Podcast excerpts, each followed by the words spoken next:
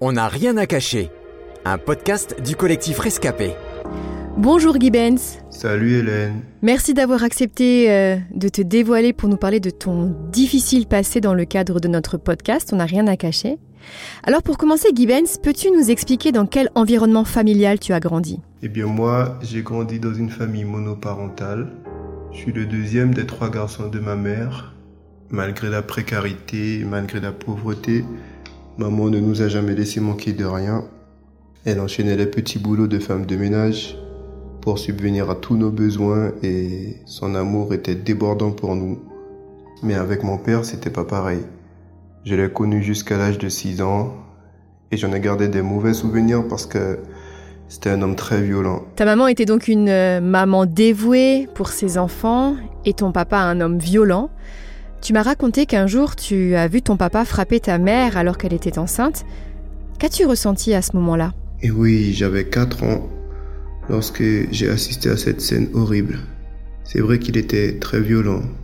Je ne le croyais pas à ce point méchant pour euh, continuer à lever la main sur ma mère alors qu'elle était près d'accoucher.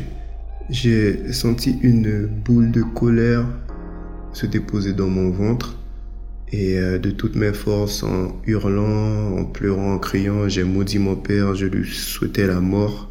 Et cette haine-là a grandi avec moi. Jusqu'à 30 ans, j'ai eu une haine qui, qui ne s'en allait pas envers mon père. Guy Benz, ta maman croyait en Dieu et priait. Et toi Croyais-tu en Dieu? Quel était ton rapport à la foi au milieu de tout cela? Oui, maman avait la foi.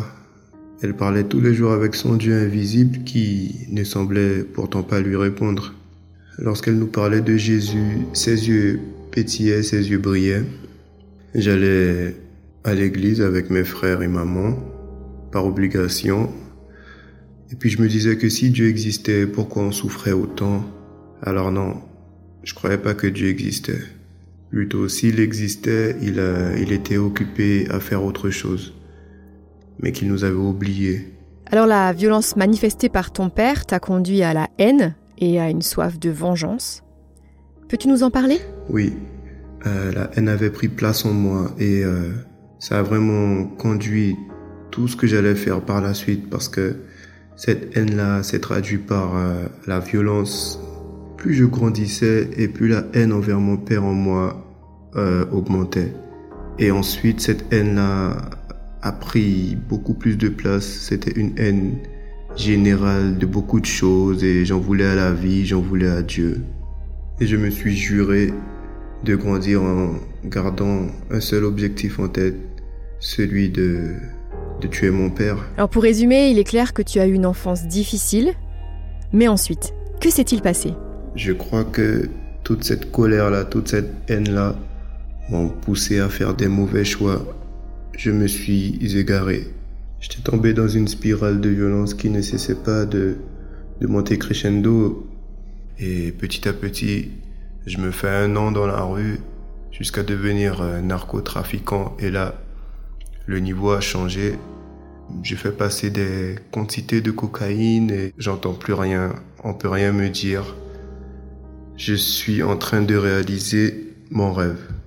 Jusqu'au jour où tout a basculé. Alors tu as donc été finalement arrêté. Euh, Peux-tu nous dire combien de temps tu as été incarcéré et pour quel motif? Je tombe pour euh, trafic international de stupéfiants en bonne organisée, etc. J'encours jusqu'à 4 ans de prison ferme, mais grâce à Dieu, je passe deux mois derrière les barreaux. Benz, qu'as-tu ressenti quand tu as été emprisonné? Je dois dire qu'au début, c'était étrange de me retrouver là, alors que juste avant, j'étais dans l'euphorie, j'étais dans la gloire, euh, j'avais tout ce que je voulais, j'avais les belles voitures, j'avais tout quoi. Je savais plus quoi faire et je me disais, est-ce que ça en valait la peine? D'autant plus que j'avais laissé ma copine et mon enfant dehors. Alors aujourd'hui, si tu as accepté de répondre à mes questions, c'est parce que tu n'es plus le même. Euh, Peux-tu nous expliquer ce qui s'est passé? J'ai prié, en tout cas j'ai parlé à Dieu, et avec mes mots, je lui disais, ben, ben, si tu es Dieu, si tu existes, si je suis arrivé jusqu'ici, c'est à cause de mes mauvais choix. Mais montre-moi que tu existes vraiment en, me libérant de prison, quoi. C'est comme ça que j'ai parlé. Et c'était finalement une prière du cœur.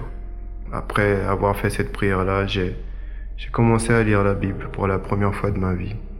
Et ce sont mes premières expériences avec Jésus. Dans mon cœur, j'ai entendu qu'il a répondu à, ma demande et je savais par une conviction forte que j'allais sortir. C'était surnaturel, j'avais jamais ressenti ça. Et je l'ai dit à ma famille, à mes proches, lorsque je les avais au téléphone que j'allais sortir. La foi a commencé de naître en moi. Je ne sais pas comment, mais je savais que, que Dieu avait entendu ma prière et qu'il allait me mettre dehors. Gibbons, quelles sont tes relations aujourd'hui avec ton père? Euh, Dirais-tu que tu lui as pardonné? Vu que mon père est en Guyane et que moi je suis en France, ben, on n'a aucun contact. Mais je peux dire que je lui ai pardonné. Ouais. C'était pas facile, mais je lui ai pardonné et euh, si je le vois, j'irai le saluer. C'est Jésus qui, qui m'a aidé à lui pardonner parce que j'étais dans une prison spirituelle. Et tant que je ne lui pardonnais pas, eh bien, ma situation n'évoluait pas. Lorsque j'ai lâché prise, lorsque je lui ai pardonné, j'ai vu que ma situation vraiment, elle changeait, elle évoluait. Et là maintenant, je n'ai plus aucune haine, aucune rancœur envers lui et envers personne. Pour finir, euh, quel message aimerais-tu laisser à celles et ceux qui t'écoutent et qui ont envie de se venger euh, ou de faire justice par eux-mêmes? Eh bien, Dieu dit dans sa parole, à moi la vengeance, à moi la rétribution. Jésus nous a commandé d'aimer nos ennemis, de prier pour eux. Si on met simplement en pratique la parole de Dieu, rien que cette volonté-là va faire la différence.